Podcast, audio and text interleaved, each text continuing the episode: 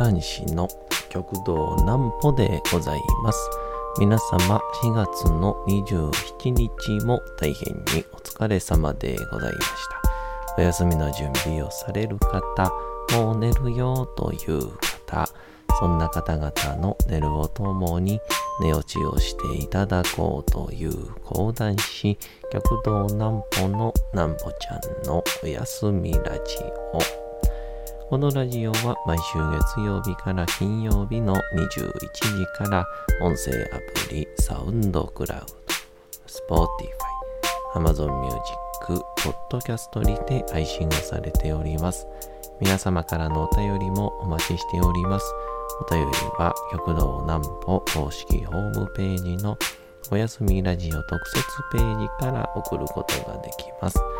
内容は何でも結構です。ねえねえ聞いてよなんぽちゃんから始まる皆様の日々の出来事や思っていることなどを送ってください。ご希望の方にはなんぽちゃんグッズプレゼントいたしますので、住所、お名前お忘れなくと。えー、いうことで、今日から401回目ということなんですけど、あのーまあ、何か大きく変わることがあれば、みたいなことで言えば、ちょっとだけ、えー、時間が短くなるのかな。えー、おそらく冒頭5分で寝てる人がほとんどだということがと分かってきましたんで、まあ、ちょっと短くなるのと、本も、えー、変わります。まあそんなんも含めて、ちょっといろいろ話していこうかなって感じなんですけど、いやー、と昨日ですね、ちょっと久しぶりに、あの、献血に行ってきましたんで、えー、そんなちょっと献血でのお話をさせていただこうかと。なんぽちゃんの明日は何の日？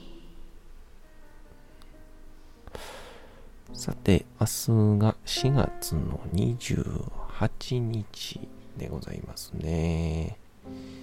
さあ、4月ももう終わりますね。やり残したことはないですか？あるのかな？花見はできませんでしたね、結局。さあ、行きましょう。象の日。享保14年4月の28日、秦の、中国の秦の商人が、シャム、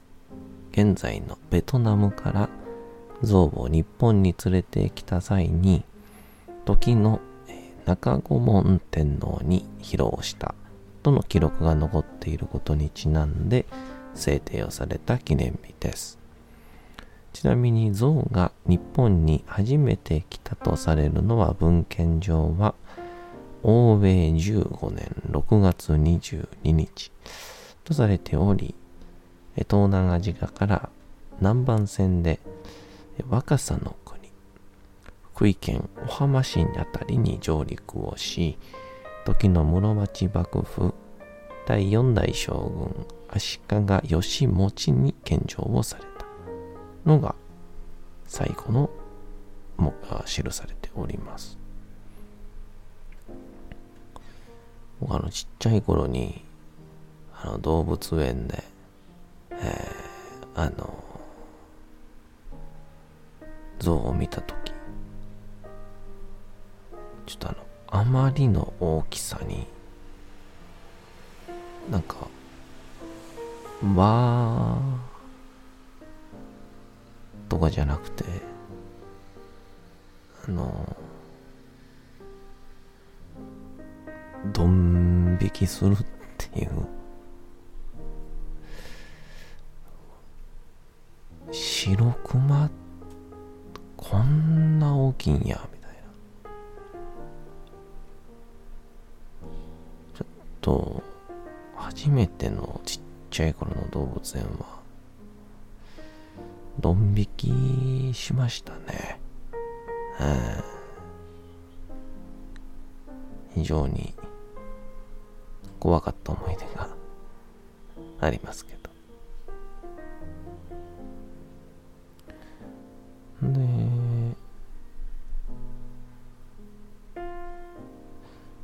なんて言うんでしょうね。僕、昨日献血行ってきて、あの今献血ってもう予約もいらないし、まあ、予約入れたら結構すんなり入れるんで、おすすめっちゃおすすめなんですけど、まあ、さらっと、うん、入って、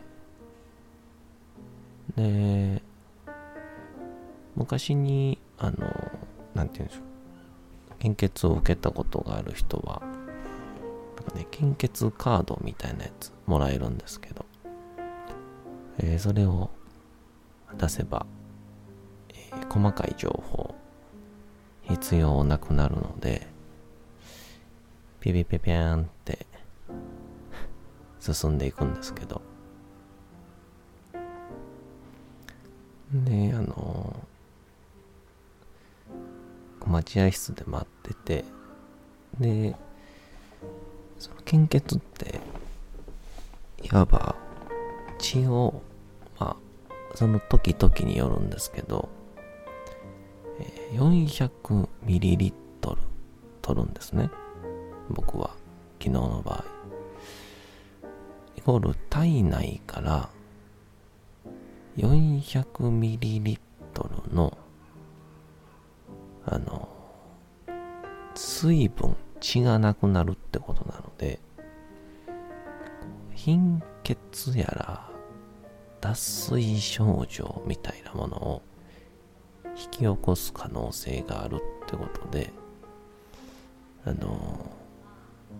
水分をとにかく取ってくれと。っていうので自販機あの紙コップの自販機が置いていて飲み放題なんですよ。僕は紙コップのジュースが大好きなんですね。だからまああのたまにこう献血なんで行くの？とかすごい言われるんですけどとか偉いねとか、はあ、私も見習わなくちゃねとか。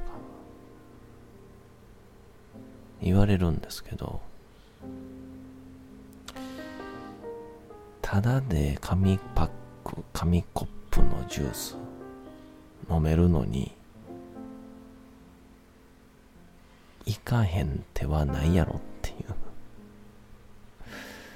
まあ、それがモチベーションなので、まあ、あんまりちょっと献血とかまあね一瞬はチクッとしますけど、まあ、ほとんど寝転んでるだけですから。なんであのもう例えば友達との待ち合わせが13時で、もう11時に、ああ、もう家出れんねんなって思ったりしたら、なあ、行って献血でも受けとこうか、みたいな。えー、そんな感じで受けれるのが、献血ですから。えー、ぜひとも皆さんね、ってみてほしいなと思うんですけどね。で、こう、水分補給してて、そしたら、こう、事前に、まあ、言ったら腕のチェックとか、血圧とかを、なんかお医者さんがそこに常駐していて、判断してくれるんですね。で、ちっちゃい小部屋が2つあって、そしたら中から、ポーンって音がして、山本ほうきさんっていう、僕本名なんですけど、山本ほうきさん、どうぞっていうその、あの、絵に描いたようなおじいちゃん先生がいて、そこに。一番血が必要なのは、あなたなんじゃないでしょうかっていうような、えー、めちゃくちゃ笑いそうになったんですけど、我慢しまして、えー、すごかったですね。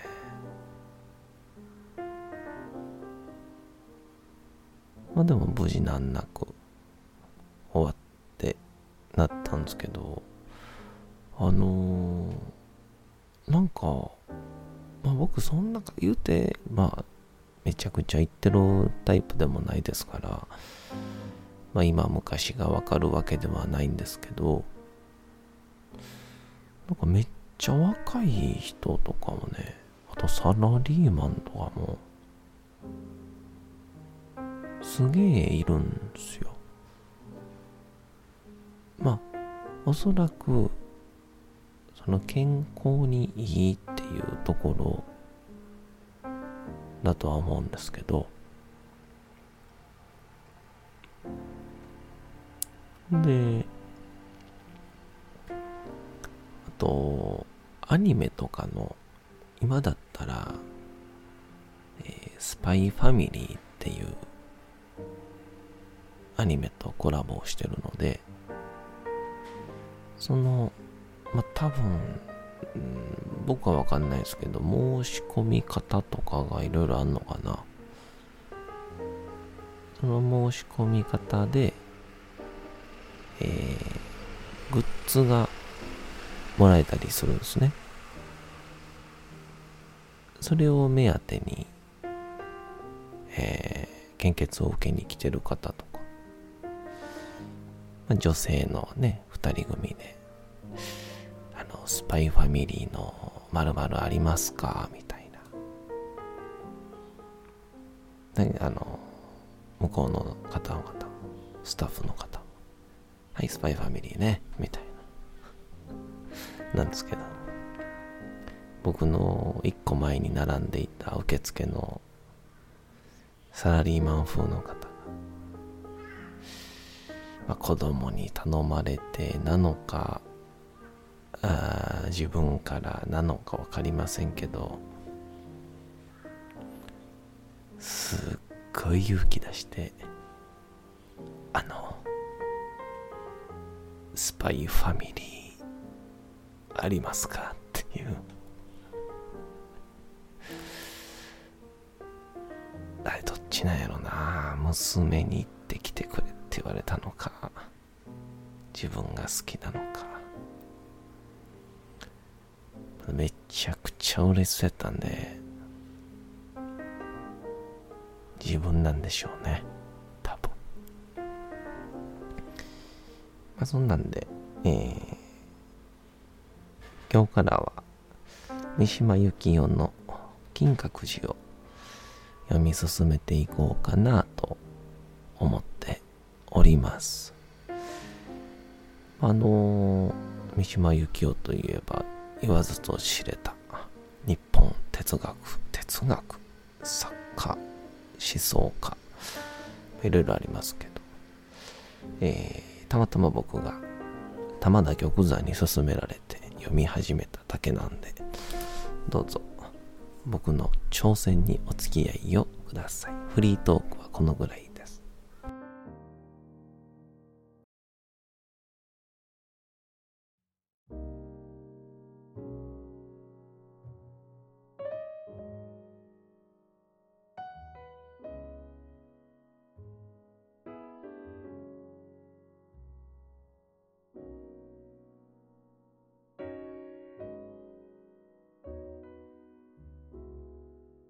さて時刻はうとうと朗読会の時間となりました。皆様小さい頃眠れなかった時にお父さんお母さんおじいちゃんおばあちゃんお世話になっている方に本を読んでもらった思い出はないでしょうか。なかなか眠れないという方のお力に寝落ちをしていただければと毎日様々な物語小説をお届けしております。さて本日お読みしますのは三島由紀夫金閣寺でございます。えー、僕も言うて名前ぐらいしか知らなくて、まあ、この言葉の充実であったりとか使い方が勉強できるというので玉田玉山に勧められてちょっと読もうと思っています。ぜひとも皆さんも興味が湧いたら、えー、読んでみて感想など送ってください。それではどうぞお付き合いください。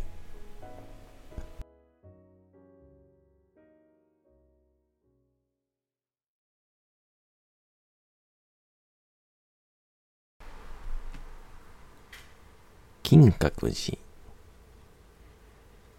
三島由紀夫。幼児から父は私によく金閣のことを語った。私の生まれたのは舞鶴から東北の日本海へ突き出た裏寂しい岬である。父の故郷はそこではなく舞鶴東港の志らくである。棍棒されて漱石に入り、偏僻な岬の寺の住職になり、その地で妻をもらって私という子を設けた。成生岬の寺の近くには適当な中学校がなかった。やがて私は父母の失家を離れ、父の故郷の叔父の家に預けられ、そこから東舞鶴中学校へ徒歩で通った。父の故郷は光のおびただしい土地であった。しかし一年のうち11月、12月の頃には、たとえ雲一つないように見える快晴の日にも、一日に四五辺もしぐれが渡った。私の変わりやすい心情は、この土地で養われたものではないかと思われる。5月の夕方など、学校から帰って、おじの家の2階の勉強部屋から向こうの小山を見る。若葉の山原が西日を受けて、野のただ中に金屏風を立てたように見える。それを見ると私は金閣を想像した。写真や教科書で現実の金閣をたびたび見ながら、私の心の中では父の語った金閣の幻の方が章を制した。父は決して現実の金閣が金色に輝いているなどとは語らなかったはずだが、父によれば、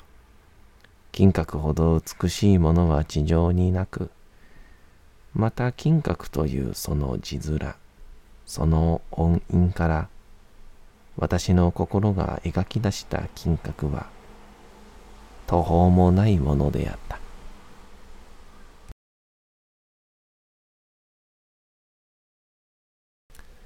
さて、本日もお送りしてきました、なんぽちゃんのおやすみラジオ。というわけでございまして、4月の27日も大変にお疲れ様でございました。明日も皆さん、街のどこかでともどもに頑張って、夜にまたお会いをいたしましょう。なんぽちゃんのおやすみラジオでございました。それでは皆さんおやすみなさい。すやすやすやーん。